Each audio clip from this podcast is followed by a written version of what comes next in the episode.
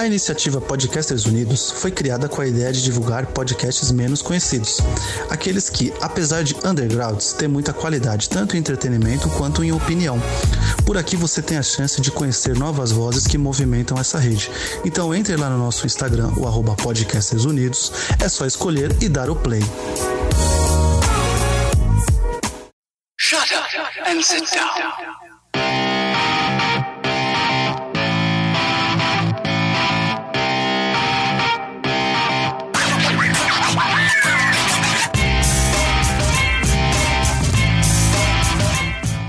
Elementar, meu caro ouvinte, estamos começando aqui mais um podcast Elementar. Eu sou o João e estou aqui com Thalia. E aí, pessoal? E para completar o time de hoje, Diego. Fala galera, e quem não gosta da ômega tá errado. É isso mesmo, tá errado mesmo. E hoje nós vamos falar aqui sobre a série animada de Star Wars The Bad Batch sériezinha aí que estreou no Disney Plus, lá no Star Wars Day, dia 4 de maio, e teve 16 episódios. Vamos comentar, obviamente, com muitos spoilers depois da vinheta.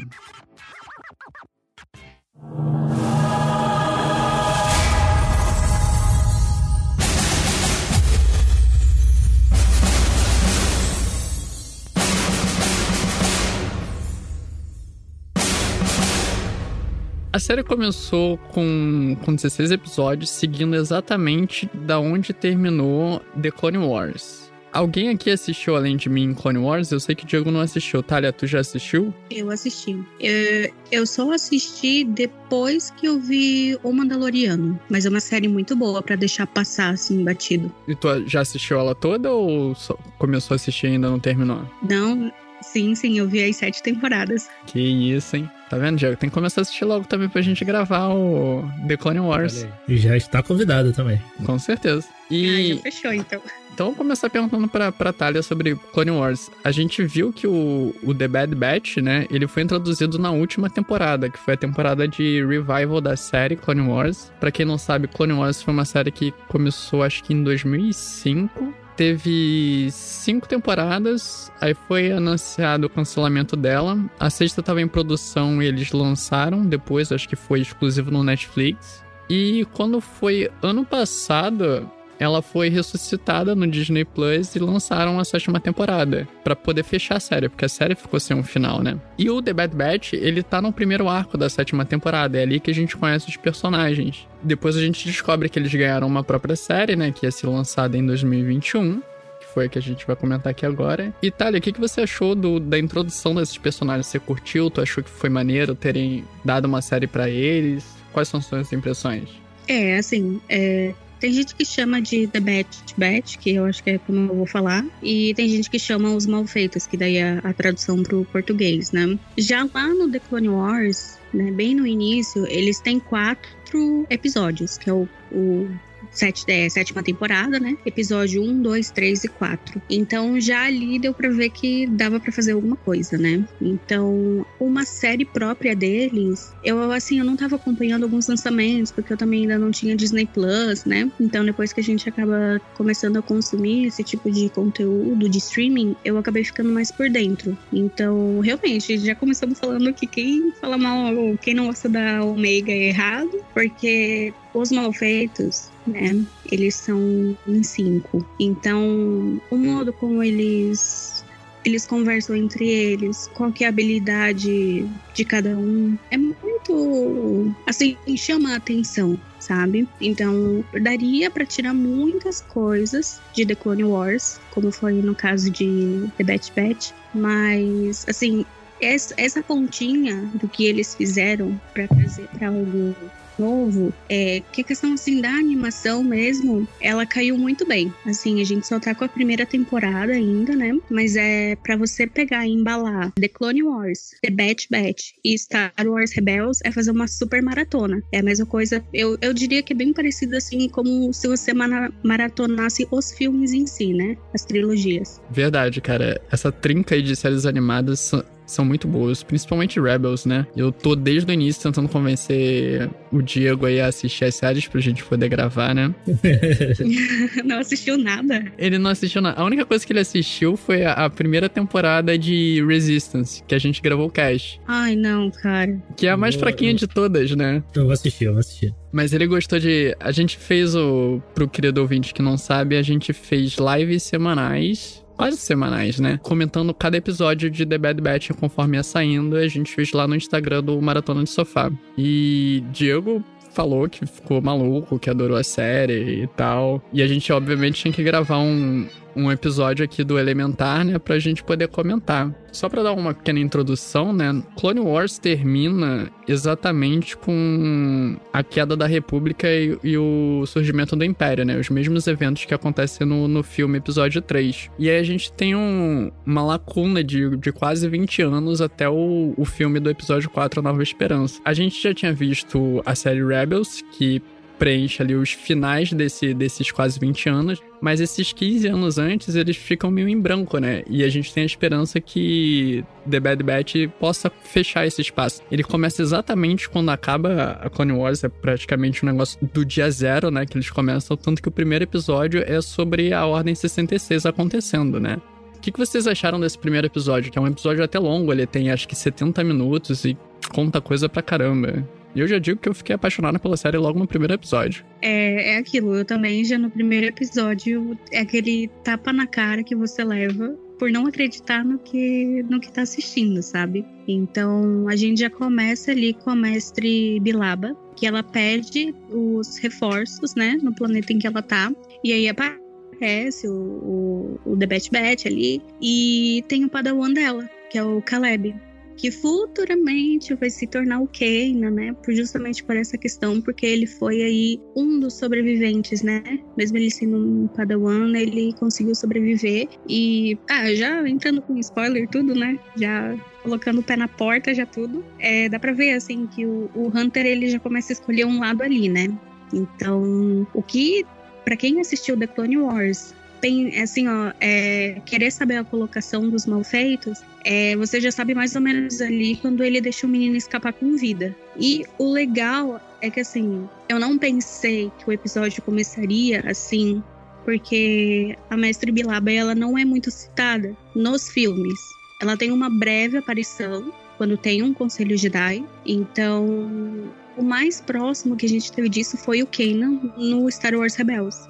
E o Kanan, assim, eu acabei tendo um carinho muito grande. Então, ver ele logo ali, exatamente é, na Ordem 66, que ele também fala muito, né, com o aprendiz dele sobre isso, que ele, é, que o Ezra, né, ele não tem noção do que realmente aconteceu e acabar mostrando isso já no primeiro episódio, assim, é, é uma explosão, assim, de, de sentimentos. Eu, eu gostei muito. E até o final, assim, da temporada, eu, eu adorei tudo que tinha pra gostar, porque vieram muitos personagens diferentes. Veio personagens, personagens que a gente já conhecia, né? Então, para primeiro episódio, assim, se se eles queriam chamar a atenção do público, eles conseguiram. Não, sim, e mesmo, mesmo pra mim, que assim, que eu não, eu não conheço, não conheço muito do, desse universo das, das animações, é um episódio que, que introduz muito bem. Tu aprende sobre os personagens, ele já te mostra ali as, as características dos personagens, as personalidades deles, motivações, te dá uma boa noção do que tá acontecendo no, no mundo tal. É um episódio excelente, cara. Eu gostei, gostei demais desse primeiro episódio. E tava revendo aqui, eu,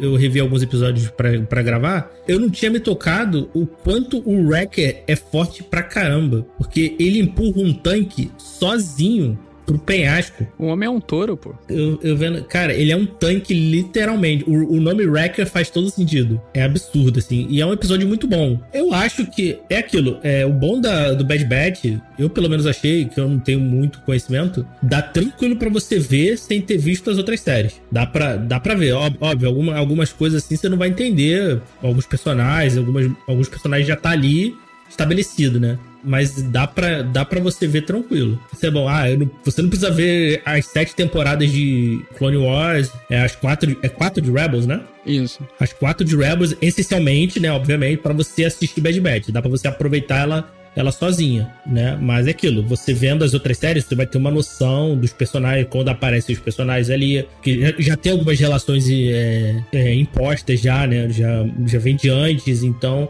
você perde um pouquinho, mas dá para assistir. Isso, isso é muito bom na série. Isso eu acho muito legal, né? O Diego comentou bastante isso na, nas lives que a gente, que eu tinha a perspectiva de quem tinha assistido tudo e ele de quem não tinha assistido, né? E a gente via, assim, eu sempre trazendo easter eggs, comentando de personagens que tinham aparecido e, e ele gostando de tudo que tá vendo mesmo sem saber esse, esse background, né? Eu acho que o... Não sei se é o Dave Filoni que ele tá 100% nisso, né? Eu sei que ele é o responsável por criar a série, mas ele tem esse cuidado de apresentar um, uma nova história que vai agradar quem já conhece tudo, mas vai ser de fácil acesso para quem tá chegando ali pela primeira vez, né? Isso a gente viu muito também em Mandalorian, né? Mandalorian você não precisava ter assistido as coisas para poder curtir a série, e mas quem já conhecia, né, o universo, acabava aproveitando mais, vendo easter eggs e tudo.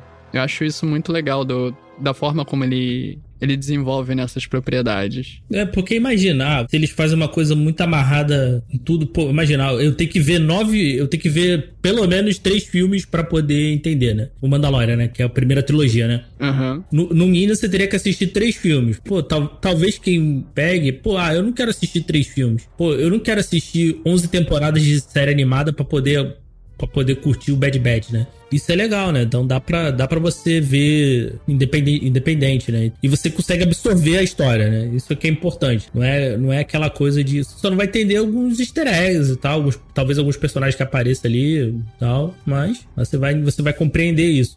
Isso tá sendo muito bem feito nesse universo das séries do, de Star Wars. E até mesmo chama atenção, por exemplo, para quem tá assistindo dentre as outras animações, tá primeiro assistindo The Bad Batch, isso faz com que a pessoa procure as outras séries. Que assista The Clone Wars, que assista o Rebels, dá essas puxadas assim. Sim, sim. E uma coisa assim que era muito importante nessa série, um conceito que eles exploram desde o primeiro episódio é a questão dos os chips inibidores. E isso é uma coisa que surgiu lá na sétima, na, na verdade na sexta temporada de Clone Wars. Se você não assistiu Clone Wars, você poderia ficar boiando, né? Sem entender direito qual é a complexidade do chip e tal. Mas a série faz questão de te mostrar isso ao longo da temporada, sem ser uma coisa forçada ou uma coisa assim de tipo, vamos parar aqui cinco minutos, momento Discovery, para poder te ensinar o que é esse conceito. Não, ela vai mostrando ao longo dos, dos episódios e você vai aprendendo isso. Tanto que mais pra frente, eu acredito que é lá pro episódio 8, 7 por aí, eles têm todo um arco deles de como eles vão conseguir tirar os chips. Sim. E isso é uma questão, assim, muito importante dentro da série, porque isso modifica o comportamento do, dos malfeitos, né? Porque logo no primeiro episódio, a gente tem uma quebra deles, porque a maioria do Bad Batch, por eles serem tão geneticamente modificados, o chip ele não funciona como deveria funcionar. Então, eles não são afetados pela Ordem 66, exceto o Crosshair. Ele é o único cara que, mesmo eles tendo as modificações, o chip sendo diferenciado, a Ordem 66 ativa nele. E aí causa a, a ruptura, né, da Clone Force 99. E ele vai se aliar ao Império, enquanto que o restante da Clone Force vai fugir e tentar buscar abrigo longe do Império. E isso dita toda a dinâmica da série, né? A gente fica ali até o episódio 8 sem o, o Crosshair encontrar eles de novo, né? E fica nessa dinâmica a temporada inteira praticamente deles tentando sobreviver na sombra do Império e o Crosshair caçando eles, hora para matar, hora para poder trazer eles para junto do, do Império também, né? O que, que vocês acharam dessa dinâmica? Assim, eu não sei vocês, mas é que como é uma mudança política, né? Todo mundo acaba ficando meio perdido. Isso fica bem explícito, né? E eu não sei para vocês, assim, mas o Crosshair, para mim, teve momentos na série que parecia que ele nem existia. ele tá ali no grupo, é, entre eles, né? Mas não que a Omega ela passa a substituir, mas pela questão do, do chip inibidor, até a gente vai entrar um pouquinho mais à frente sobre. Eu queria perguntar algumas coisas sobre o comportamento do Crosshair. Assim, parece que ele sempre ele faz o que deve ser feito, mas às vezes parece que ele nada contra a maré. Até mesmo já nos episódios do The Clone Wars, assim, dá pra ver que ele é bem na dele, é, às vezes ele pega para provocar, assim, mas acaba se tornando uma característica do personagem, né? É verdade, ele tem essa, essa diferença, assim, no comportamento desde lá de Clone Wars. Ele é bem diferente do, dos outros nesse quesito. Diego? Olha, eu gostei dessa, dinâmica entre eles ali, né? É clichê, mas funciona, né? O, o desgarrado do grupo, né? A gente, a gente, até falou isso em live, né? Que ele falou, pô, vai ficar nessa tal. A gente, a gente esperava que ainda na primeira temporada o Crosshair voltasse pro grupo, né? né? A gente falou lá, né, nas nossas expectativas e tal, do, quando foi saindo os episódios. Mas, mas no final, assim, eu, eu, eu curti, né? Eu, eu ainda espero que numa segunda temporada tal, eu espero que ele ainda volte pro grupo. Quase aconteceu, né, na, quando eles vão eu até achei que ia acontecer na, na, já na primeira temporada, né? Eles vão lá indo lá pro final, né? Salva ele lá de quando o caminho é destruído e tal. Mas eu, eu curti, cara. Eu curti, gostei da, das interações de, desses personagens, do, dos malfeitos como um, como um todo. É, isso é uma coisa que a gente ficou especulando em toda a live, né? Quando era o momento que hum. ele ia se juntar, ou, ou a Clone Force ia atrás dele para poder remover o, o, chip, né? E esse momento não aconteceu, né? A gente até ficou surpreso de, de ter acontecido de uma maneira totalmente diferente. E ele supostamente ter removido o chip por conta própria, né? A gente pode comentar mais pro Sim. final, mais pra frente. Mas foi uma, uma dinâmica assim que acabou surpreendendo a gente e a gente gostou, né? Apesar de não Sim, ser o que foi. a gente esperava. Sim, foi legal, eu gostei também. O interessante logo nesse primeiro episódio é que a gente tá vendo, mais no segundo episódio, na verdade, né? Como a mudança de governo, de passando de uma república para o império, tá afetando todo mundo, né? Nas coisas do dia a dia, inclusive nós vemos que as cidades estão meio que sitiadas por, por forças imperiais, está mudando as políticas do dia a dia, está mudando a moeda local, né? Agora vai ser um dinheiro Sim. imperial, e aí o povo tem todo que trocar.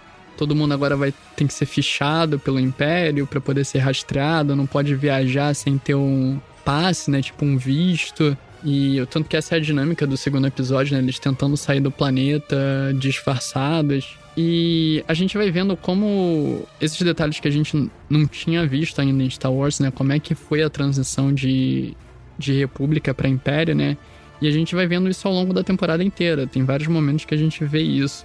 O mais interessante era uma dúvida grande que, eu, que a gente tinha enquanto fã, era como foi a transição de passar de de exércitos de clones, né, para pessoas recrutadas, né? Isso a gente já vê logo no, nos primeiros episódios de, de The Bad Batch, mostrando que foi todo um, um projeto lá do vice-almirante Rampart, dele, do projeto Manto de Guerra, que era justamente substituir os clones por pessoas alistadas, né? Que para ele era muito mais vantajoso você ter pessoas que eram leais ao à ideologia do Império por convicção do que clones que foram simplesmente criados para poder servir a um patrão, né? Ele achava que Sim. ter essa motivação ideológica era mais forte do que usar os clones e também seria mais barato, né? Porque você pode alistar qualquer pessoa em qualquer lugar, enquanto que os clones você ficava refém da produção caminoana. E até faz sentido, né? Essa posição dele, né? Não só em questão de custo, né? Mas em questão até de, entre aspas, segurança, porque, pô, se os camino, caminoanos quisessem colocar alguma, alguma programação escondida nos clones, né? Que pudesse afetar, afetar o, o, império de uma outra forma, né? Cê, tá, tá, entendendo? Ah, se eles quisessem uhum. botar algum, uma outra ordem ali dentro, né? Que não foi a, diferente da ordem 66, né? Escondida, né? Por exemplo, sei lá, ah, mate todos os os, o, a galera do Império, né? Se não, sei lá, se não, se não atender as nossas exigências em algum momento, né? Então faz sentido também essa troca, né? Só, não só na questão financeira e, e, ideológica, né? Até tática mesmo faz sentido. Por mais que clones sejam superiores né, fisicamente e tal, né? Faz sentido até. Faz sentido, mas eu gostei bastante porque Camino apareceu bastante, é, apareceu várias vezes no episódio. Basicamente, o, o, plano de fundo lá no cantinho foi Camino, né? Mas eu imagino que principalmente o, o primeiro-ministro pensava que é, não ia ser rompido esse contrato sabe? Porque Uhum. o Rampart aleatoriamente chega lá, fala uma coisa, aí todo mundo tem que acatar, e aí depois fala que já vem chegando falando que não vai ser mais feita a produção dos clones, que eles vão quebrar, mas não era isso que eles tinham concordado, né? Então, pra você também ver ao mesmo tempo a força do Império em cima daqueles que acreditavam que iam lucrar em cima, só que eles acabam cortando assim relações e, e acordos. É, ele fala, né? ah, o seu acordo era com a República, né? A, República não existe mais. Seu contrato era com a. Sim, mas eu acredito que ah, eles pensaram que não, vamos seguir do lado do Império, né? Sim, então, sim. porque dali a gente consegue tirar alguma coisa, né? Tanto que o final de caminho mesmo me deixou bem bem triste, porque depois disso não foi comentado mais nada, né? É, se teve, se apareceu em HQ ou em, algum, em alguns livros, assim, eu, eu nunca cheguei a, a ler mesmo pra, pra saber o final. É, essa é uma lacuna meio que tinha, porque antigamente, acho que antes da era Disney, tinha. Acho que em HQ isso contando como é que foi a queda de Camino. Faz muito tempo que eu vi, eu não lembro de detalhes, mas era meio que o- os clones se revoltaram contra o Império, fazem um motim e acaba Camino sendo destruído nesse processo. Mas como foi feito na série, eu achei que fez muito mais sentido e ficou muito mais complexo a trama, de ter sido um esvaziamento mesmo. Foi uma motivação política, né? A gente vê o, como o Império tá se formando, dá pra fazer muitos paralelos de com o mundo real, né? Com a ascensão do, do fascismo e tal, porque o Império é é um império fascista, né? A gente vê como os caminoanos estavam é, do lado deles a princípio, né? Porque eles estavam lucrando com isso. Eles eram os únicos fornecedores de, de exército para a República, depois do Império. Então eles ganharam muito dinheiro nesse, nesse meio do caminho. né? E quando eles veem que o, o Império descarta eles, até acho que é a Nala C que fala pro, pro primeiro-ministro: Ah, o, a galáxia inteira viu o, quão os clones são avançados, né? A gente vai conseguir vender pra para outros planetas. Aí o primeiro-ministro fala: "Não, eu acho que o império não vai permitir que a gente venda isso pra ninguém, né?" Tanto que o primeiro-ministro, ele é, ele é detido, né? E a cidade é toda destruída nesse processo. Não, ele é morto, né? No, no final, né? E a. E a sala. E a. Como é que é o nome da, da Caminoana? Nala C. E a Nala C é presa, né? Eu gosto da. Lá no final. é, Isso já ainda. é, Acho que é nos últimos episódios. Quando ele prende. Quando ele prende. Mata o, o primeiro-ministro e, e prende a C, ele fala: Ah, não, precisamos de cientistas, né? Mas de políticos já temos demais. Eu, eu gostei muito dessa, dessa frase. Eu, é, eu, pelo menos, vi aí a defesa da ciência aí, né? É Tá, bem- é, é é torta, legal. é torta, é, mas eu sei, mas eu, eu vi como uma, como uma crítica aí da galera aí que não. Que é contra a ciência. Mas isso dá, dá para fazer um paralelo bem grande, assim, com, com a Alemanha nazista, porque isso aconteceu na, na Alemanha nessa época. Quando houve essa transição pro governo assumidamente ditatorial, muitos políticos que eram contra aquilo foram detidos e mortos, e cientistas foram cooptados, muitos contra a vontade, para poder desenvolver experimentos, sejam bélicos ou experimentos biológicos, né? Isso aconteceu muito na Alemanha nazista. E também, não importa também o seu posicionamento político, se você tiver uma, um conhecimento e trazer um benefício, você pode se unir a mim, né? Aí é um pouco, de- é um pouco diferente, mas tô falando isso em respeito. em- já puxou esse lance também da Alemanha nazista, porque foi o- os próprios cientistas nazistas, né? Depois, né? Sim. Von Braun aí, né? Tá aí Von Braun aí que não deixa gente mentir, né? Que impulsionou lá o, o programa espacial americano, né? Mas é aquilo, né? Ah, se você tem a sua ideologia aqui, né? Mas se você tem um conhecimento aqui que pode ser útil, vamos deixar isso de lado, né? É, isso ressoa muito com a ideia do George Lucas, né? Eu acho que, assim, quem é fã de Star Wars não tem como não associar com política. O próprio George Lucas criou a Star Wars em cima disso, né? Ele fala abertamente que o Império é uma alusão ao Império inglês, ao Império americano, né? E os rebeldes, no caso, eram os Vietcongs. Que o paralelo dele era com a. da trilogia clássica com a Guerra do Vietnã. Era isso mesmo, os Estados Unidos cooptou um monte de, de cientistas nazistas para poder continuar sua, crescendo sua, sua máquina de guerra, né? Uma coisa que eu gostei também, e principalmente pra mim que eu vim de Bad Batch logo depois de ver o do Mandalorian, pra mim foi muito legal ter aparecido a Fennec, né? Ah, sim, que é uma personagem que a gente viu primeiro em, em Mandalorian, né? Ela mais velha ali, e aqui ela como como uma novata, né? Da tipo início de carreira. Sim, é muito, é muito bom isso. Aí já traz mais mais apego ao personagem, né? Isso eu gostei. E a motivação dela, né? Que a gente achava que a gente achava que ah, ela tá ela tá indo atrás da Ômega, né? Ela foi contratada, sei lá, pelo pelo Tarkin, pelo outro outro comandante lá, né, para recuperar o, a Ômega, né? Mas não, né? Esse twist também eu gostei. É, basicamente foi a Nala Si que contratou ela, né? Porque a única coisa que a Nala queria era que a menina ficasse longe, que não pegassem ela, porque a gente acaba descobrindo que a Omega ela é, ela é um clone de primeira geração, né? E ela é um clone que não teve nenhuma alteração no DNA, que nem o, o Buba. Sim, ela não teve a, as modificações de comportamento, ela não, não tinha um envelhecimento precoce, ela era o mais próximo possível do doador é, original, né? Acho que a única alteração genética que ela tinha mesmo é que ela era mulher, né? Ao invés de ser homem, como o doador original. E como o Boba era, né? E como o doador original, que é o Jango Fett, morreu no, no filme 2, eles chegaram a um ponto em que eles não conseguiam fazer mais clones.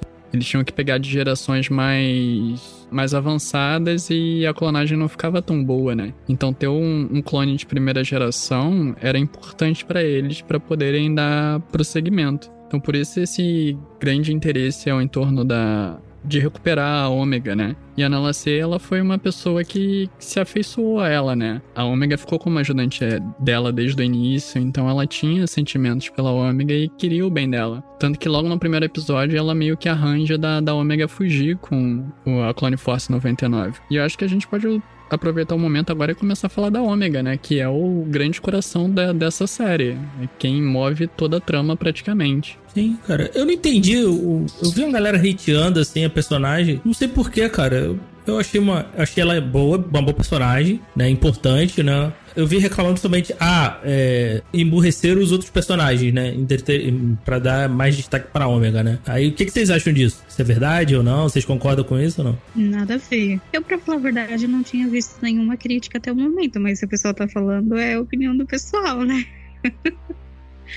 É que eu acho que o pessoal não tá acostumado, porque assim, até foi falado é, dentro da série, eu não lembro qual dos personagens disse pro, pro Crosshair no final da temporada, que como ela é um, um, uma das primeiras clones ali, que ela não teve nenhuma alteração no DNA, ela é mais velha do que todos eles. Né? Então já começa por aí. Então eu acho que tem gente que não tá pronta, assim, ou não aceita o fato de uma criança ter sido inserida nessa série. Porque antes era tudo tiro, porrada e bomba, 10 mil vezes em cada episódio e tava tudo bem, tudo bom, porque talvez o pessoal ache que é muito adulto, não sei. Então, o fato de você ter uma criança ao seu lado é, começa a mudar a tua perspectiva, principalmente de mundo, sabe? Então, tem coisas que talvez você não falaria, não faria. É, muitas missões até ela é deixada de lado ali, né? Que ela não pode participar.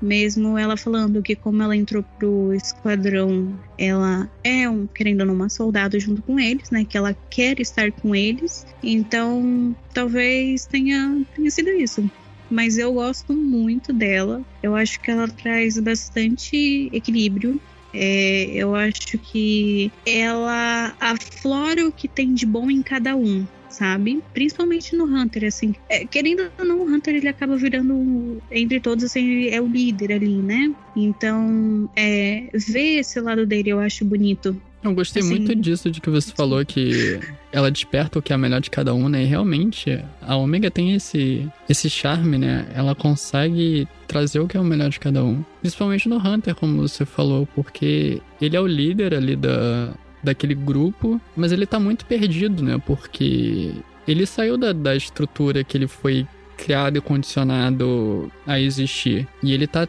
ali passando por um, por um sufoco, uma situação totalmente avessa do que ele já, já vivenciou. Ele tem que cuidar da, dos companheiros dele, tem que cuidar dessa criança agora, que ele tem essa responsabilidade. Ele tá meio que aprendendo, né? O papel de ser pai ali e ser chefe ao mesmo tempo. E a Ômega consegue fazer isso com muita, com muita leveza, né? De ir despertando neles essa, esse melhor. Não, não sei para vocês, assim, mas é, você disse o papel como pai, né? Olhando pela visão da Omega, parece que ela considera ele como um irmão mais velho. Aquela presença, assim, né? Já pro Hunter, realmente, assim, parece que a menina é quase filha dele. Também pego isso. é, Ela vê muito eles com- como um irmão mais velho, né? Só que ele tenta pegar esse papel de pai, né? Tem até um episódio mais pra frente. Eu tô tentando lembrar agora qual é o, o episódio. Mas é que eles vão numa missão e não levam ela, né? E ela fica com a Cid. E ela fica putaça porque, porque ela não pôde ir, né? Sim, sim. É aquele da. Quando ela joga aquele jogo lá e começa. e paga a dívida dele. Isso. Até a gente falou que era um pouco de. de filler esse episódio. Eu, se eu não me engano, é o episódio 10, tá? Acho. Que eles vão resgatar o governador lá. Isso, É isso. meio, é é meio episódio episódio de 10. respiro aí da. Que a gente tinha vindo de dois episódios. Três episódios, né? Que é o Cicatrizes de Batalha, a Reunião e o, o Bounty Lost, que era o. Que foi tudo no mesmo lugar, né? Quando eles vão ter- tirar o, Aham. o chip, né? Inibidor, né? Então a gente tava vindo de muito três episódios muito frenéticos, né? Um atrás do outro, né? Aí a gente falou, pô, esse episódio parece um filler, né? Quando a gente até comentou, não sei se você lembra. Sim, apesar dele ser um episódio de respiro, eu gosto muito desse episódio, porque Sim, ele traz umas reflexões que são muito interessantes, apesar dele não focar muito nisso, mas deixa pro, pro espectador, né, ficar refletindo. Que a questão é, eles estão indo para um planeta que era um planeta separatista, né? Eles estão indo resgatar um líder separatista. E eles, como crias da República, né? Aquilo ia muito contra eles. Como é que eu vou salvar aquele cara que eu passei minha vida inteira, literalmente minha vida inteira, lutando contra, né? E nesse momento, durante esse episódio, eles têm a noção de que a coisa não é bem assim, né? A gente, enquanto espectador que viu os filmes, a gente sabe como aconteceu a dinâmica entre República versus separatistas, que foi uma briga criada artificialmente pelo Palpatine, porque ele estava controlando os dois lados, então assim, não tinha um, um lado bom e um lado ruim, né? Eram dois lados que estavam sendo enganados a lutar um, outra- um contra o outro, né? E eles, ao longo do episódio, principalmente o Hunter, vão vendo isso, que o cara era um cara bom. Tanto que no final do episódio, né, ele. eu- É que eu esqueci o nome do personagem. Mas o prefeito lá, ele tava. Ele, não, não vou embora do planeta, não. Eu não posso abandonar o meu povo. E aí eles falam, acho que é o, o Tech que fala com ele, né? É melhor você viver agora pra poder salvar o seu povo depois do que você ficar aqui e correr o risco de perder sua vida, né? Então eles entendem ali que por mais que na guerra eles tenham estado em lados opostos, eles veem que agora eles são iguais, mesmo que diferentes. Essa frase foi muito bem bolada. Muito bem bolada.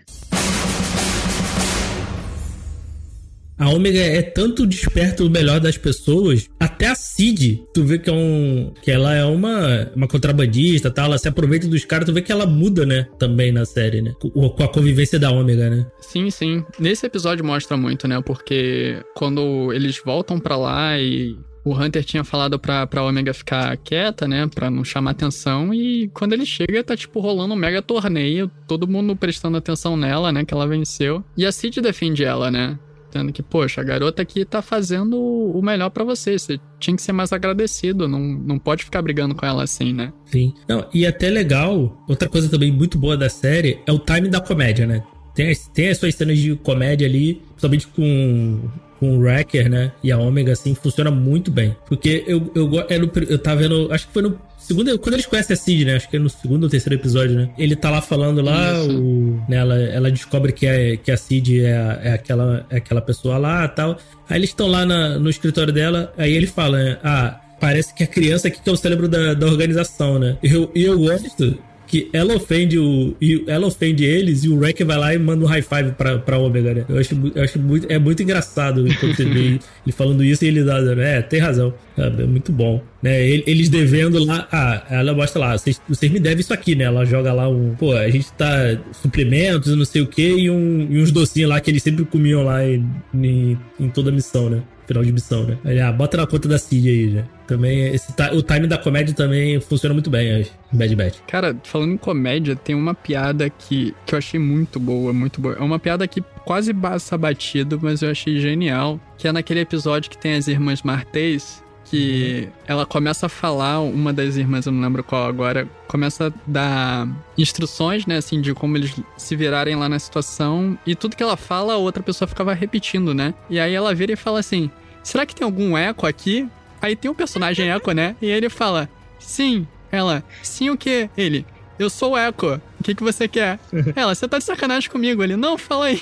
É muito bom. É, cara. Mas voltando pra Ômega, né? A gente vê o, o quanto a Ômega, mesmo sendo uma criança ali que deve ter, sei lá, seus 9, 10 anos por aí, ela é muito inteligente, né? E ela consegue tomar decisões sem precisar de uma frieza, né? Só de, de raciocínio rápido, tanto que ela é uma excelente estrategista. A gente vê isso logo no segundo episódio, que só dela ver o, o Hunter é, fazendo rastreio naquela lua lá congelada, ela já, já pega o esquema e consegue salvar ele. E ao longo da temporada inteira ela faz isso. Tem aquele episódio também que eles vão buscar o. resgatar um rancor. Ela que consegue salvar eles. Então ela tá sempre, mesmo com, mesmo sendo uma criança, entre aspas, indefesa, ela consegue se virar muito bem e salvar todo mundo em diversas situações. E, e em Hylor, né? É Hylor o nome do planeta, né? Eu acho que é. Que eles vão lá ajudar lá os, a galera lá, né? Que ele vai salvar a, faz amizade com aquela menina lá, agora eu esqueci o nome, que é a pilota lá. É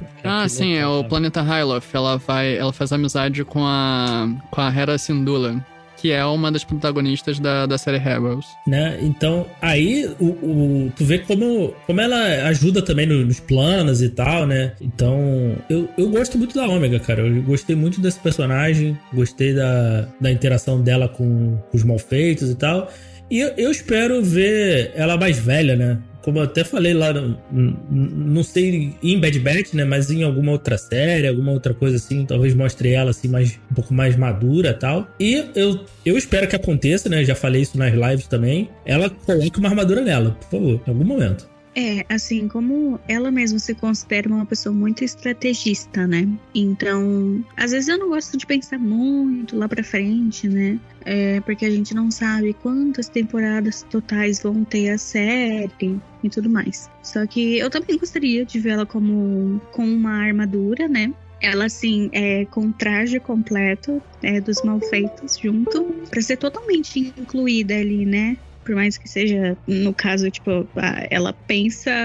Quer dizer, ela tem uma estratégia muito boa na mente dela, né? Então não é um traje que vai fazer isso teoricamente melhorar. Mas pra ela também acabar se sentindo incluída ali. E, e gostaria de ver ela liderando muitos feitos no, no esquadrão. Porque, querendo ou não, é, como eles participaram de muitas guerras, muitos conflitos, assim, é, de país e disputa entre a República e o, e o Império ali, é, separatistas também, todo mundo junto lá na. Lá nas, na- nas guerras clônicas, assim, ver ela com a cabeça à frente, dela liderando os meninos, porque por mais que o Hunter a gente considere ele ali como o personagem principal, que lidera todos, entre eles há uma comunicação assim, que eles sabem o plano, o número, é, o local e o que foi exatamente feito. Às vezes eles, é, vários episódios eles fizeram isso, né? Então, de ela acabar é, começando a ter estratégias novas para o grupo, né?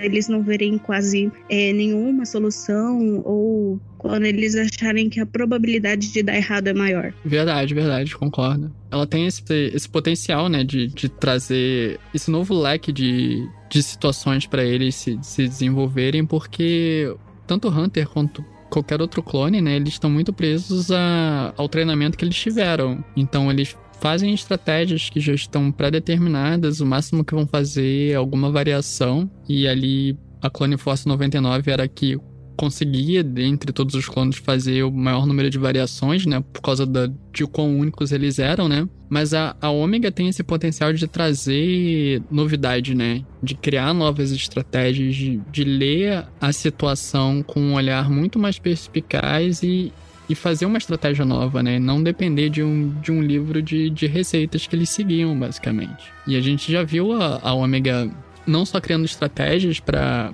para diferentes episódios, mas ela também como ativamente participando do- dos combates, né? Ela consegue lá no quando eles vão na é, resgatar o, aquele rancor, né? Ela consegue aquele arco de energias e guerriano que ela começa a, usar durante a temporada, né? E mostra que o, o, potencial dela, que ela não só é uma brilhante estrategista, como também ela consegue ser uma guerreira bem habilidosa, né?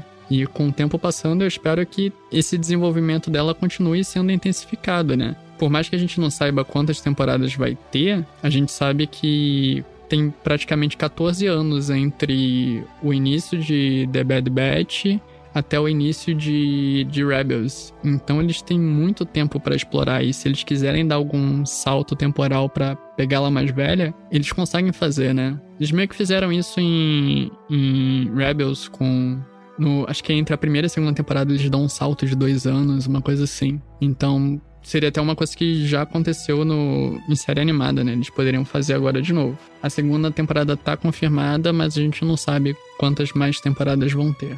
Tem até um episódio que assim, a gente, como ela, como a Omega ela é muito novinha, tem coisas que ela não tem noção, ela tem que aprender com o esquadrão, né? Essa que parte, é, essa parte entra como engraçada também, porque ela e o Wrecker estão desarmando uma bomba e aí o Wrecker lá em cima dela e o tempo tava acabando e tudo mais. E a menina achando que, que, que, a bomba ia explodir mesmo. E no fim era uma bomba de, de gás, né? Assim, é, não era nada muito grave, né? É, era uma bomba de fumaça, né? Então, é, eu acho que é desse jeito que ela vai aprender com o esquadrão, sabe?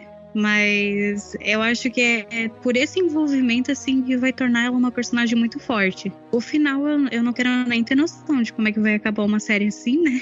Eu espero que tenham muitas temporadas e boas, mas é, eu espero assim grandes, grandes feitos. É, porque ele arranha muita coisa, né? Ele mostra ali o, só guerreira, né? O galera rebelde ali, né? Então a gente pode ver a criação de fato da aliança, né? Então tem, tem muita coisa para acontecer ainda, né? Então esse primeiro, essa primeira temporada ali só arranhou a superfície, né? E isso foi uma coisa muito legal, né? Ao longo da temporada a gente viu vários personagens que são personagens importantes dentro do universo Star Wars. Lá no primeiro episódio a gente viu o, o jovem Caleb Dune, que vai ser o se tornar o Kenan Jarnus, que é um dos protagonistas de Rebels. A gente vê a Hera Syndulla e o Chopper, que é o, o droid dela, que também são de Rebels. A gente vê Sal Guerreira, que estava em Clone Wars, estava em, em Rogue One também. A gente vê as Irmãs Martez, a gente vê o, o Rex, a gente vê o, o Gregor, que são clones que aparecem no em Rebels também, eles mais velhos. A gente vê vários personagens que estão no universo Star Wars ali e vários personagens que fazem parte da, da Aliança Rebelde, né? Então, uma coisa que acontecia muito na, nas lives enquanto a gente estava cobrindo os episódios era em que momento que eles iam fazer. A Clone Force 99 ia fazer parte dos rebeldes de fato, né? Deixar de ser aquela coisa ali de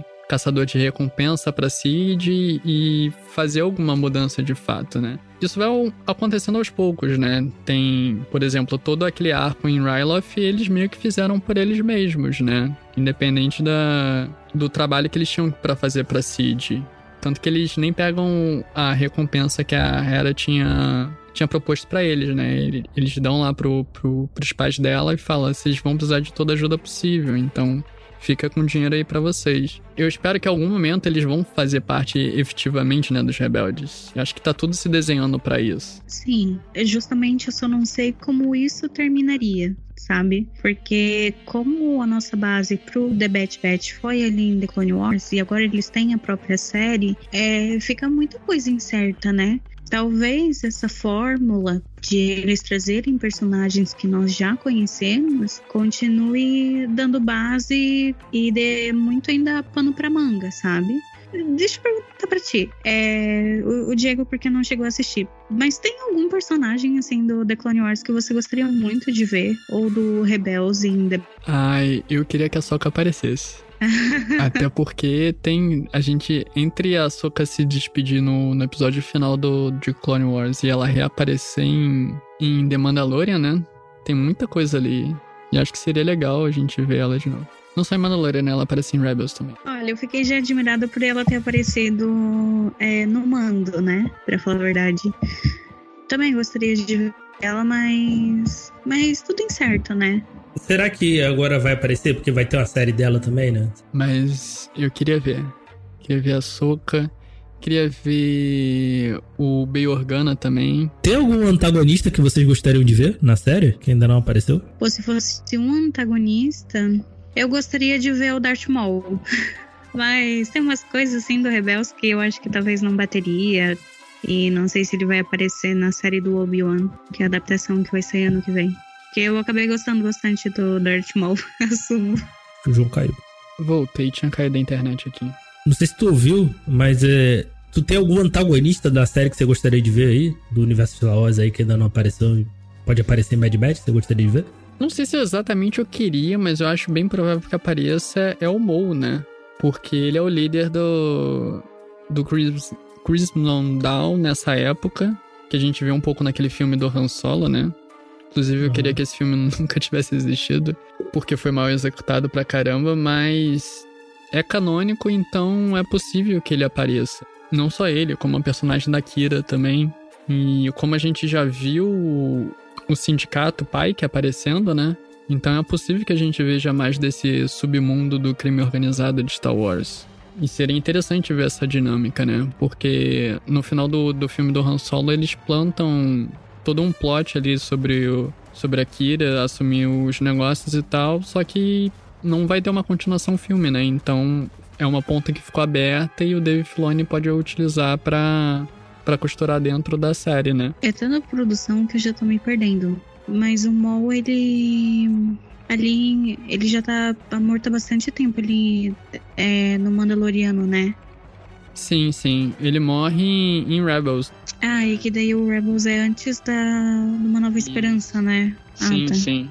Eu não, não lembro exatamente qual temporada de Rebels, mas talvez seja uma coisa de tipo um ano antes do, do filme A Nova Esperança. Uhum. É. Vamos deixar em aberto então pro The Bat Bat. É. Então pode ser que aconteça alguma coisa ali, né? Quem sabe?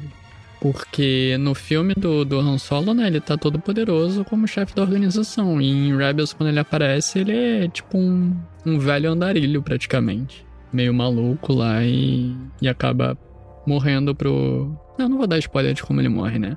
Assistam Rebels que vocês vão ver que é uma cena muito legal.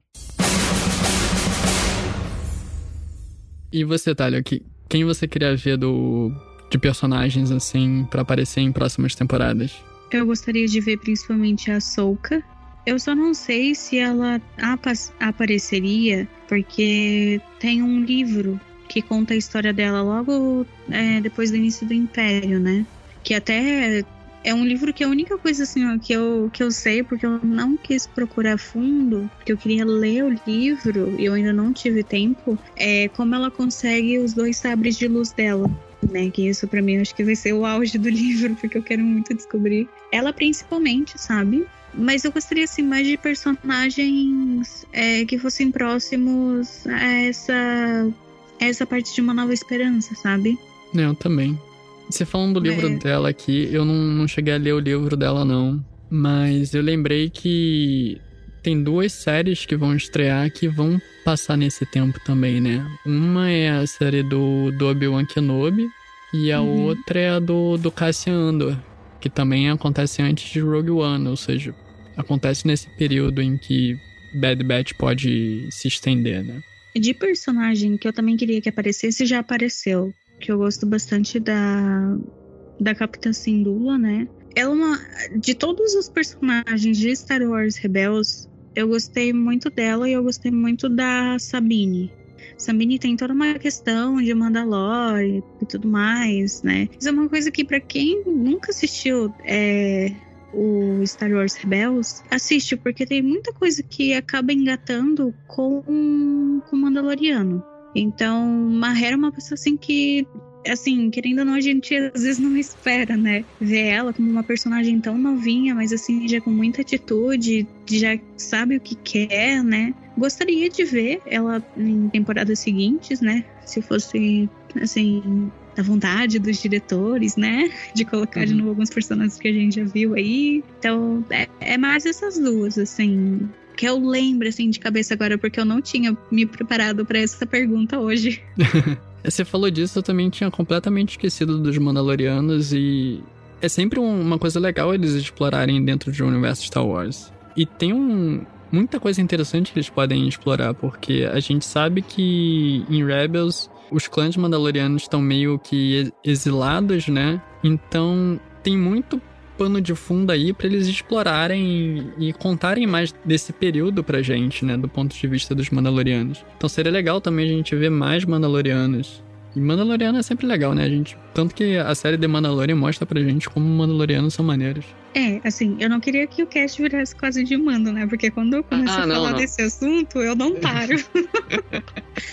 Mas é, tal, é, eu espero, assim, ó, que talvez, assim, como já tem duas temporadas, eu, eu espero que a terceira seja muito voltada a Mandalor. Porque já no The Clone Wars eles falam muito sobre os Mandalorianos, aquela briga, aquele desentendimento, é, a guerra entre eles, e daí depois a separação dos clãs. Então já é uma base muito boa, assim, até antes, porque eu assisti duas vezes é, The Bad Batch. Então eu assisti a primeira vez acompanhando semanalmente pela Disney Plus. E antes de eu assistir a segunda vez de pegar e maratonagem a primeira temporada, eu assisti o Mandaloriano antes. Então tem muitas coisas, muitos termos, muitas ideias que às vezes a gente acaba deixando é, de prestar atenção na primeira vez que a gente assiste e que fazem muito mais sentido da segunda vez em diante. Detalhes que a gente não percebe já na primeira vez. Com certeza eu gosto de fazer isso também. Eu não consegui fazer com, com The Bad Batch agora, porque não tive tempo de reassistir os 16 episódios. Mas quando a gente gravou o cast de The Mandalorian, eu fiz isso, de reassistir tudo para gravar. E a gente sempre pega detalhes novos, assim, coisas que passaram despercebidas. E Star Wars, Star Wars é sempre muito bom, né? Revisitar. A gente sempre vai pegando mais coisas conforme a gente vai assistindo. Eu só diria que, assim, as séries de animação eu gosto bastante sabe? A gente chegou a gravar é, sobre Star Wars no geral ali, né? Aquela vez com mais dois convidados, né, Diego? Também vou botar link no post aí, se eu lembrar. O Ti gravou um podcast falando dois, uhum. dois filmes de Star Wars, né? Falando do, dos filmes de uma forma geral, né? Lá, a gente ainda vai fazer lá sobre as, falando sobre as séries, né? De uma, também de uma forma geral, né? Então, mas eu preciso assistir, né? Vou, vou assistir. Mas é, foi bem legal, né? Então é isso, né? Que revendo assim, tu, tu pega essas, essas coisinhas assim, né? Então é, é sempre interessante de rever de tempos em tempos. O...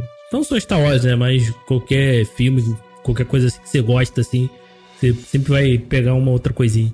É, assim, dá pra ver que o padrão. Eles usam um padrão nas animações, né? Uhum. Não é uma animação assim, ah, é feita por um, daí depois é feita em outra plataforma por outro, e daí fica tudo misturado e tudo mais. Exceto Star Wars A Resistência. Que eu acho que foi que vocês citaram mais cedo, né? Que tem duas temporadas, que ela passa bem ali na, nos últimos Jedi e Ascensão Skywalker. Ela é uma série que, assim, ó, já aproveitando o pano, já que é Star Wars, né? É uma série que eu fiquei um tanto quanto admirada, porque ela é uma série muito diferente. Eu achei que ia ter personagens e tem personagens que nem apareceram lá. Eu assisti mesmo por assistir. Mas o David Filoni, ele tá fazendo um bom trabalho, assim, né? Eu, eu pelo menos acho que o trabalho dele tá bom. E eu vi ultimamente muitas pessoas reclamando, principalmente do episódio 9, né? Então eu acho que em vez de às vezes só fazer ali é, entre a prequel e a trilogia principal, eu esperaria alguma coisa mais pra frente referente a essa, a essas, ao episódio 7, 8 e 9, né? Nesse mesmo estilo, gráfico, a história, assim, boa. Acho que daria para consertar algumas coisas. Que nem o que era bom no episódio 2, né, da, da prequel, ela ficou muito melhor com o The Clone Wars, por mais que sejam sete temporadas, tá?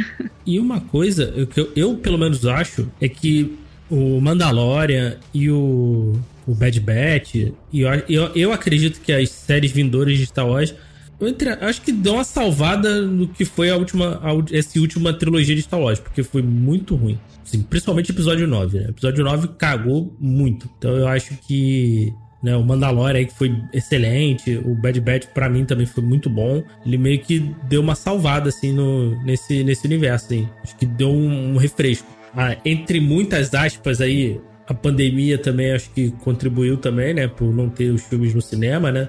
Talvez se tivesse aí a gente já poderia ter tido alguns mais algum outro filme de Star Wars aí em algum momento. Então, acho que o, o foco ter ido para as séries eu acho que foi importante. você tem mais tempo para desenvolver e tal. E Mandalorian foi excelente. Eu acho que me, me, trouxe, de, me trouxe de volta para esse universo de Star Wars. Acho que porque o, o, essa última trilogia, principalmente o 9, me afastou um pouco. É, convenhamos que a qualidade do mando ela é de cinema, né? Sim. Muitas vezes parece que você tá assistindo um filme, mas é só uma série. Então, é um trabalho muito bem feito, muito bem feito mesmo. E The Bat Bat mesmo Pra quem achava que nunca ia ser uma série com os mal feitos, tá aí, né? É Deus Filone operando milagres, né, nesse universo. Porque o que o Filone. Cara, acho que o Filone é o, é o, cara que melhor entende de Star Wars. Talvez ele entenda melhor até do que o George Lucas. Apesar do George Lucas ser o criador. Porque o que ele faz, cara, ele consegue pegar a essência de Star Wars e conseguir explorar de uma forma muito bonita. A gente viu Clone Wars, a gente viu. Bom, Clone Wars para muita gente salvou o que era a trilogia prequela, né? Apesar de eu gostar dos filmes, mesmo sabendo de todos os problemas dele, Clone Wars expandiu tanto, deu tanto peso a esse período, né, que nos filmes não é tanto explorado. Rebels é uma das melhores coisas que acontece dentro do universo Star Wars, de tão complexo e tão bem estruturado é. Mandalorian, que foi a dobradinha dele ali com o John Favreau, né? Também se tornou uma das melhores coisas do universo Star Wars. Eu lembro num, numa das lives, logo no início da, das lives que a gente tava fazendo de The Bad Batch, né? Tinha terminado com. Eu não lembro exatamente qual foi a situação, mas tinha terminado com um cliffhanger assim. Aí o Diego tava, pô, não sei como é que vai ser, como é que eles vão explorar isso tá. Talvez seja problemático, eles vão cagar. E eu falei, cara, só confia em Deus Filone, que ele sabe é, o que faz. Aí teve o episódio, e quando a gente foi gravar a live desse episódio, ele, pô, tu tinha razão, cara. Realmente o, o cara soube fazer o negócio muito bem feito. Filone, Filone. É, querendo ou não, ele cresceu no meio disso, né? Ali, desde o, de Uma Nova Esperança, que foi o, o primeiro que saiu, né? E eu não sei vocês, é, mas vocês chegaram a assistir o Star Wars Gallery? Eu acho que é o Gallery que ele fala sobre os episódios do, do Mandaloriano. Aham, uhum, eu assisti. Tipo, é, o modo como o Dave fala, é, dá pra ver que é por amor, sabe? Só que assim, é aquele amor que dá certo, porque o pessoal sai muito satisfeito com as produções dele. Realmente, ele faz com muito amor e, e com muita dedicação, né? Ele não, não trata de qualquer jeito que foi um pouco do, do ressentimento do que as pessoas tiveram com essa trilogia sequel, né? Que foi meio que feito meio. A impressão que dá é que foi sem planejamento, né? Enquanto que tudo que o Filoni botou a mão, ele sempre planejou muito bem desde o início. Então tudo ficou muito coeso. Talvez até aquilo que ele planeja agora, o que ele apresenta de novo, talvez ele pense lá no futuro, ah, isso aqui dá para usar para mais uma vertente. Ou sempre tá buscando alguma coisa porque tudo acaba fazendo sentido. E a vantagem, né, eu pelo menos vejo como uma vantagem muito grande, é que dá pra maratonar quase tudo de uma vez, sabe? Não 24 horas, né? Mas se você quer encaixar um episódio aqui, um episódio lá, vai dar certo. Não vai ficar aquela, aquela quebra, aquela coisa diferente. Com certeza. Acho que é muito por aí. Acho que é por isso que a gente tá, tá falando aqui da, dessa série como ao longo de, de mais de uma hora de gravação, de como a gente gostou de tudo e como a gente tá esperançoso, né, pra próxima temporada e, e ansiando por, por mais temporadas, né? Que não, tem, não seja só uma coisa de duas, três temporadas e sim continue por bastante tempo, né? Porque tem bastante tempo para para explorar dentro da cronologia e, e, a gente sabe que o Filone vai fazer uma coisa bem feita, né?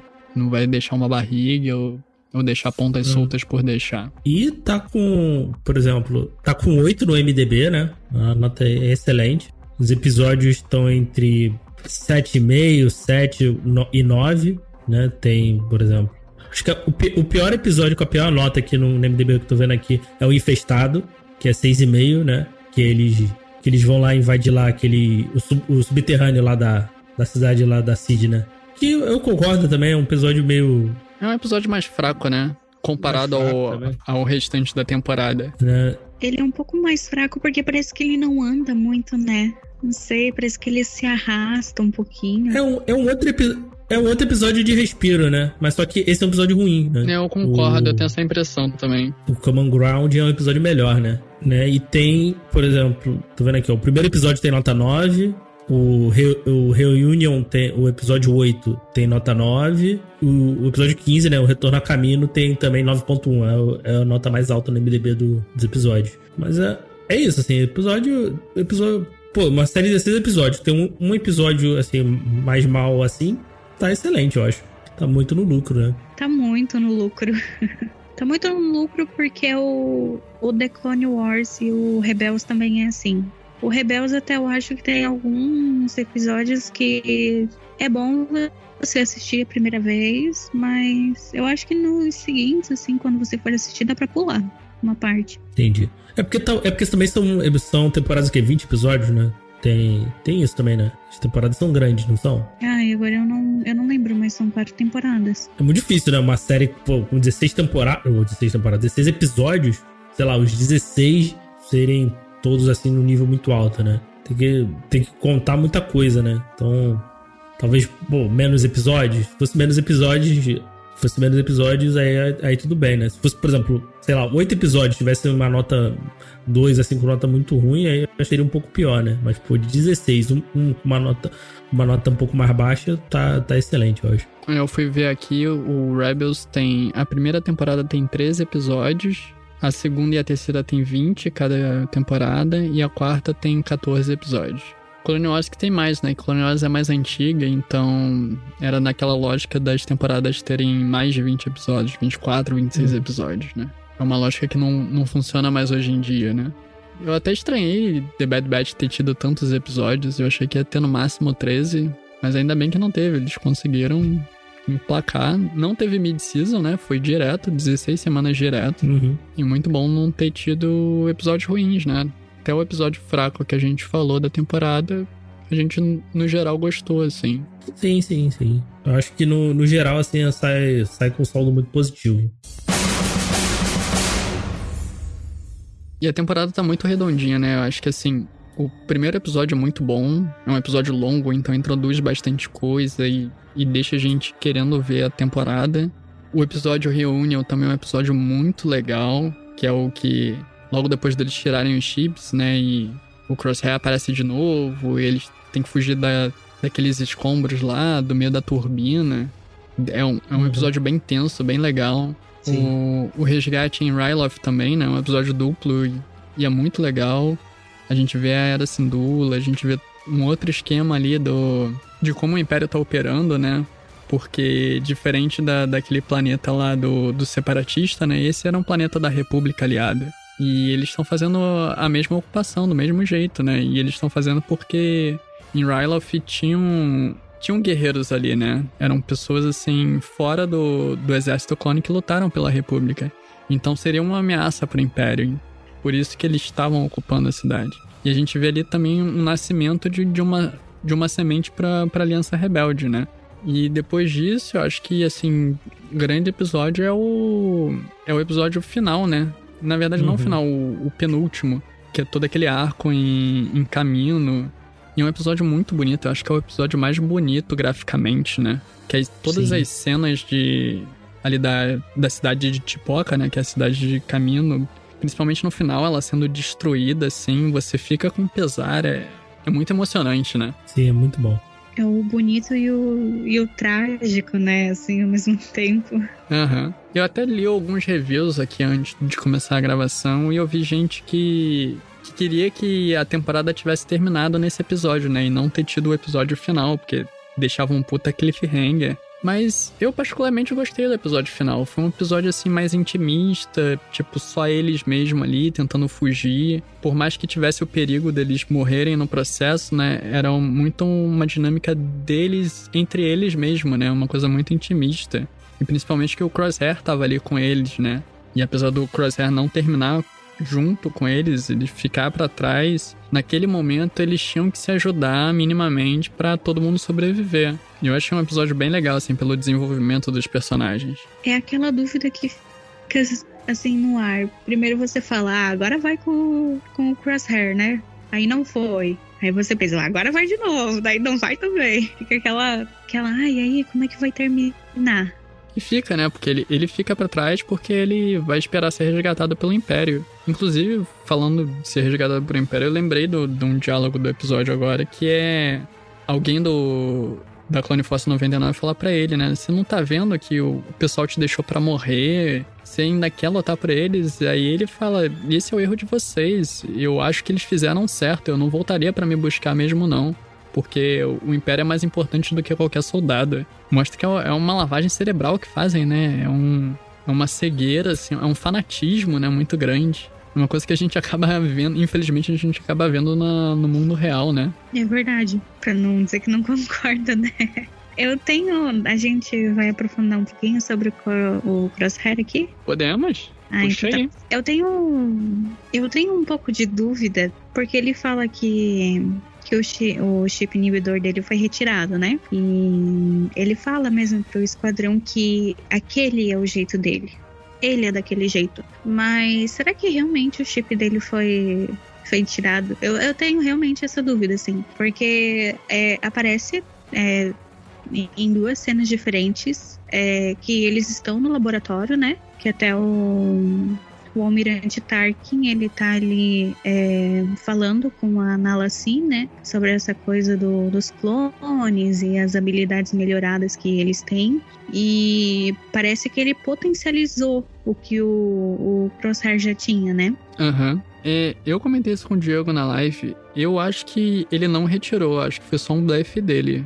Porque é um, é um desenvolvimento do personagem que, que não faria muito sentido naquele momento. Ele tá sem chip e ele tá agindo daquela maneira muito cega. Por mais que ele fosse diferente do, dos outros companheiros dele, tanto que o chip dele foi ativado e dos outros não, ele continua muito com aquele discurso de que me parece que o, que o chip tá ativado. E por mais que ele tenha conseguido no episódio anterior ali ele ter matado um, alguns Stormtroopers, né? Eu acredito que ele ainda tá sob influência do, do chip, né?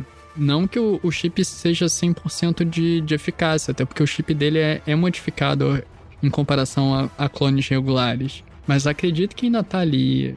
Eu, bom, eu não gostaria que ele tivesse removido de fato o, chip. Acho que iria muito contra o, o, desenvolvimento do, do que a gente viu durante a temporada. Sim. Eu fiquei. Agora eu revi a série, eu fiquei real nessa dúvida.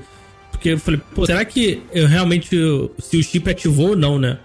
Eu fiquei, eu fiquei na dúvida se ele tava de fato sendo controlado ou, ou é só o que pensa mesmo. Tem cenas assim que eu fiquei muito na dúvida, porque mesmo sendo uma animação, você consegue perceber a expressão facial dos personagens, né? Então teve momentos assim que parecia que o Crosshair ele queria lutar contra ele mesmo, sabe? É, referente a algumas decisões dele. Então eu acho que eu, eu, acredito que ele não tenha tirado o chip inibidor é, pelos experimentos que o Tarkin acabou fazendo com ele é, no laboratório. Eu acho que eles deram a impressão de que foi retirado, mas não foi. Ou pode ter sido um próprio blefe do Crosshair, né? Mas eu vejo assim muita coisa, é, muito impasse com ele tem uma. Na cena final ele de, de caminho, é, quando eles estão dentro das cápsulas que eles vão submergir, é, a Omega ela fica para trás. E aí ah, o Crosshair já começa a sacar a arma, todo mundo em volta já saca a arma para ele, achando que ele vai fazer algum mal pro Hunter, e no fim ele vai resgatar a menina, né? Então fica muita coisa assim, que também teve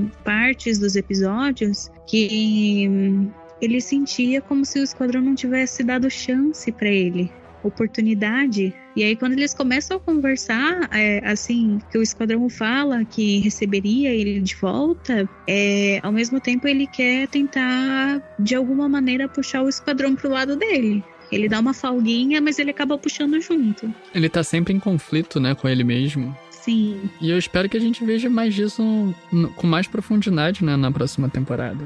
Porque do jeito que termina a, a temporada, a gente fica. É, é uma folha em branco, né? Porque a gente sabe que ele vai ser. Provavelmente vai ser resgatado e a Clone Force foi para algum lugar que a gente não sabe onde é. Então a série pode seguir para qualquer caminho agora. Não tem nenhuma amarra. E eu espero que, que tenha um arco de redenção do, do Crosshair, né? E que de fato, se ele ainda tiver com, com chip, seja removido em algum momento. Eu não acho que foi removido ainda, então que isso aconteça na próxima temporada, né? Também não quero que seja uma coisa que fique durando temporadas e temporadas. Queria que resolvesse logo na segunda temporada, mas tem muito espaço para esse desenvolvimento e eu tô, tô muito ansioso para ver como eles vão fazer isso. Não quero apostar em nada, mas eu quero ver como eles vão fazer. Aí tá minha confiança cega no, no Deus Filani. é, tem mais alguma coisa aí que vocês queiram falar? Um outro personagem interessante que a gente viu nessa temporada e a gente praticamente não falou é o caçador de recompensas, o Cad Bane, né? Ele é um cara muito importante lá na, em Clone Wars. A gente vê que ele é um, um cara assim bem frio e calculista, que consegue fazer o que ele quiser e ele é muito habilidoso, né? Tanto que a gente, quando ele aparece no, na série aqui, né? Ele tem um embate contra o, o Hunter e ele praticamente mata o Hunter, né? A sorte é que o Hunter sobreviveu, mas ele deu um tiro no, no coração e o Hunter não teve. não conseguiu nem sacar a arma dele direito. E é, é o episódio que ele sequestra a, a Ômega, né? E, é, e a gente fica, putz, o que, que vai acontecer agora? Como é que a Ômega vai voltar? Deixa um puta cliffhanger, né? Que é o episódio que aparece, é o, é o Reunion, né? O oitavo episódio, bem no meio da temporada. Sim. E é legal esse episódio, né? Que é o 9, né? Que é. Ele tem toda a pegada. Tem, muito o que de, de western, né? Sim, sim. O, o próprio visual dele, né? É muito de um pistoleiro de western, assim, aquele chapéu, a roupa dele. Sim. Eu gostei disso porque me trouxe também do Mandalorian, né? Porque tem um. Tem um episódio lá que é todo western, né? Quando ele vai resgatar o Grogu, né? Tem o. Tem o cara caindo na, na água, tem o The Helm Spring, tem tudo ali. Então me lembrou muito isso também. Eu gostei, gostei muito desse. E gostei muito do, do, do, do, do visual do Cad Bane, que era um boneco desse Cad Bane também. É, o Bane, assim, ele é um personagem bem marcante, né? Eu não parei pra, é, pra prestar atenção na série do The Bad Batch, mas é, no The Clone Wars parecia eu posso estar muito errada, porque já faz um tempo que eu assisti. Mas ele tinha até uma, uma trilha sonora própria, né? Assim, eu acho que sim, faz muito tempo que eu assisti também. Mas eu acho que tinha isso mesmo. Eu tenho até que ver, porque assim, se não for parecida, é, se não for a mesma, ela é muito parecida na que toca nos episódios de, de agora, né? Mas é bem característico do personagem. E é um, um e é um caçador de recompensas que eu não comecei gostando dele e hoje em dia eu gosto muito, assim. Eu falo, opa, o Bane chegou. não, quando ele aparece no episódio, né? Que ele aparece no finalzinho do episódio, assim, eu falei, putz, apareceu o Cad Bane. Aí fui, fomos gravar lá e veio o Diego, aí o Diego, tá, mas quem é esse cara aí? tu não tá entendendo, cara. Ele é muito maneiro, cara, não sei o quê. Cara, eu tô empolgado, né? Quem é esse, mano? Cara, ele é um personagem épico sabe? É um personagem assim, que você que você reconhece de longe, de longe. E você nunca espera ele aparecer. Ah, ele é sempre surpreendente, né? Logo depois, no episódio depois, né, que ele sequestra o Omega, que ele vai para aquela para aquele planeta lá que a gente descobre que tinha um laboratório secreto dos caminoanos lá, né? Também era uma facilidade de, de clonagem, né? Experimental. E muito maneiro, por sinal, né? Todo o visual e a gente saber que caminoanos não ficavam só naquele planeta lá. Dá até curiosidade de saber o que, que era que eles estavam pesquisando naquele lugar que ficou meio abandonado, né? Mas o episódio todo fica na. Praticamente não tem o Bad Batch no episódio, né? E fica na... no impasse entre o Cad Bane e a. E a Fennec, né? Ela tentando pegar a Ômega de volta, né? E ele tentando manter a, a refém dele, né? E você vê como, como eles lutam, né? Que é muito interessante, que o Cad Bane é um cara mais velho, assim, ele já...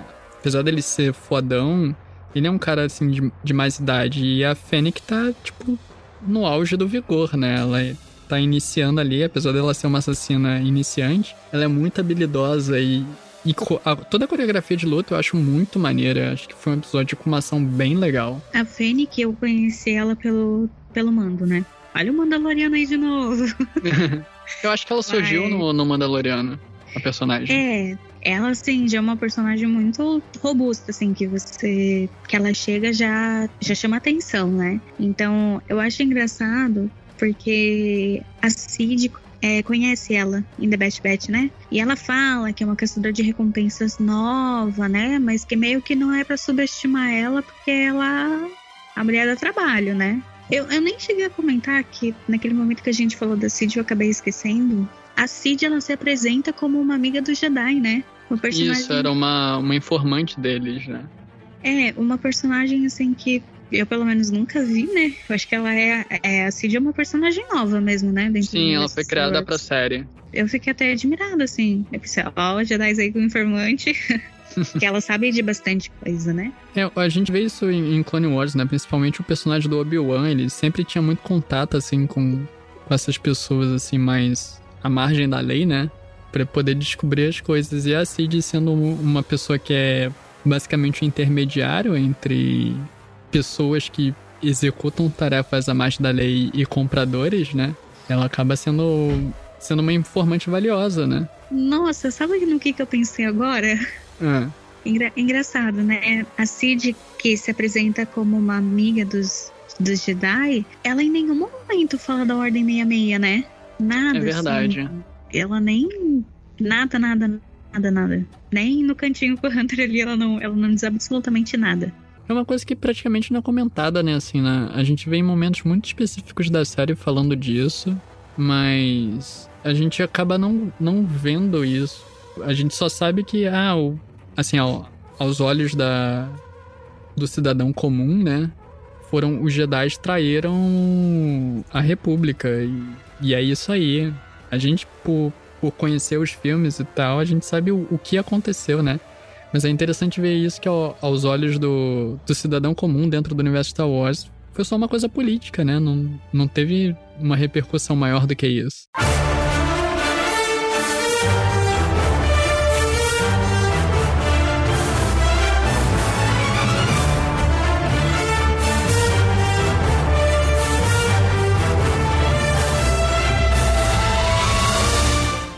Antes de fechar aqui, alguém quer dar mais alguma consideração final? Alguma coisa que não teve, não conseguiu falar ainda, que quer falar? Alguma esperança pro, pra próxima temporada?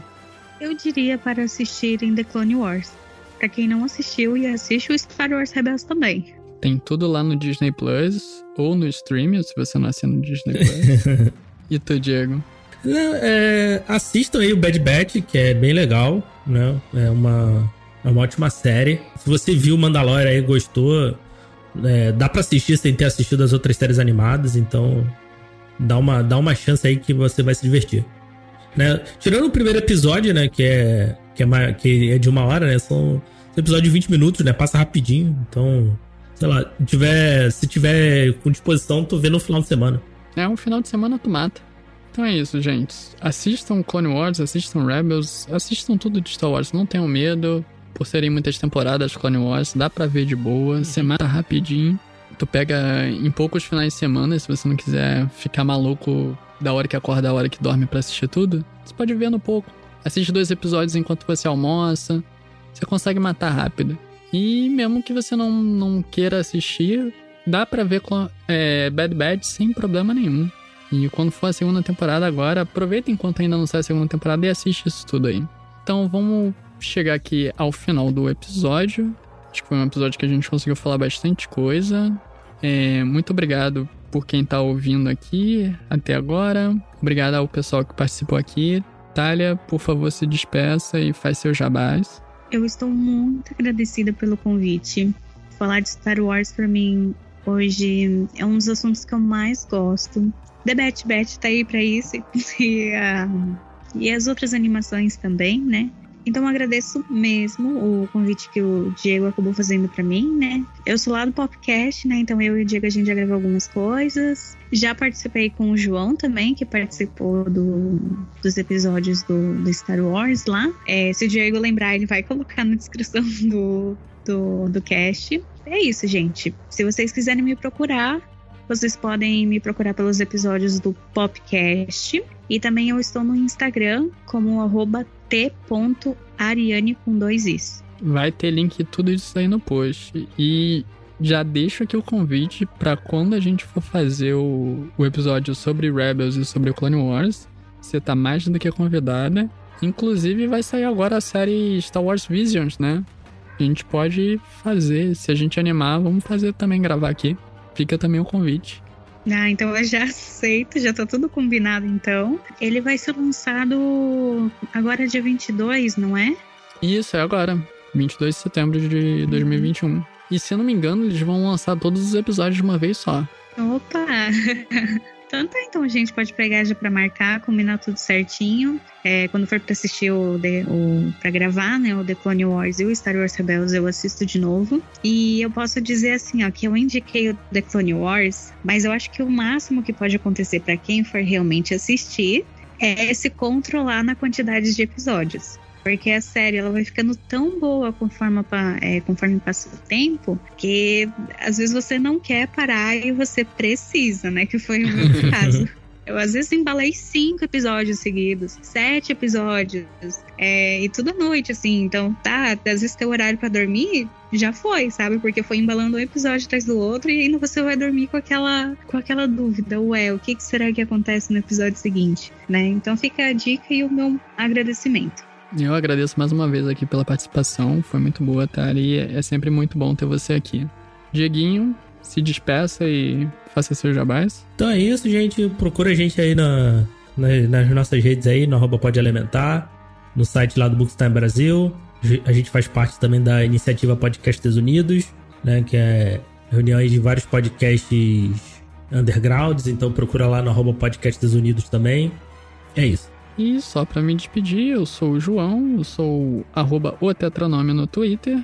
Eu tô sempre aqui no Elementar e tô aí na, na podosfera sempre falando de Star Wars, né? O que geralmente o pessoal me convida é pra falar de Star Wars, porque é, é o que eu amo, gente.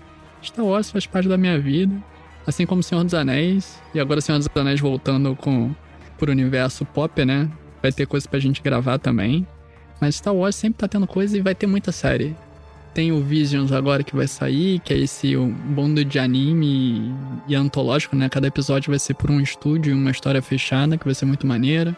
Tem a série lá da da Soca que vai ter, a série do Obi-Wan, a série do Caçandor. Tem o livro do Boba Fett, vai ter terceira temporada de Mandalorian. É um, é um momento muito bom para se viver sendo fã de Star Wars, porque tem muita coisa para sair. 2022 vai ter uma pancada de séries saindo. É, é, isso, gente. É, é um momento muito bom para ser fã de Star Wars. Então agradeço a todo mundo que esteve aqui. Valeu e tchau, tchau. Valeu. Valeu, tchau, tchau.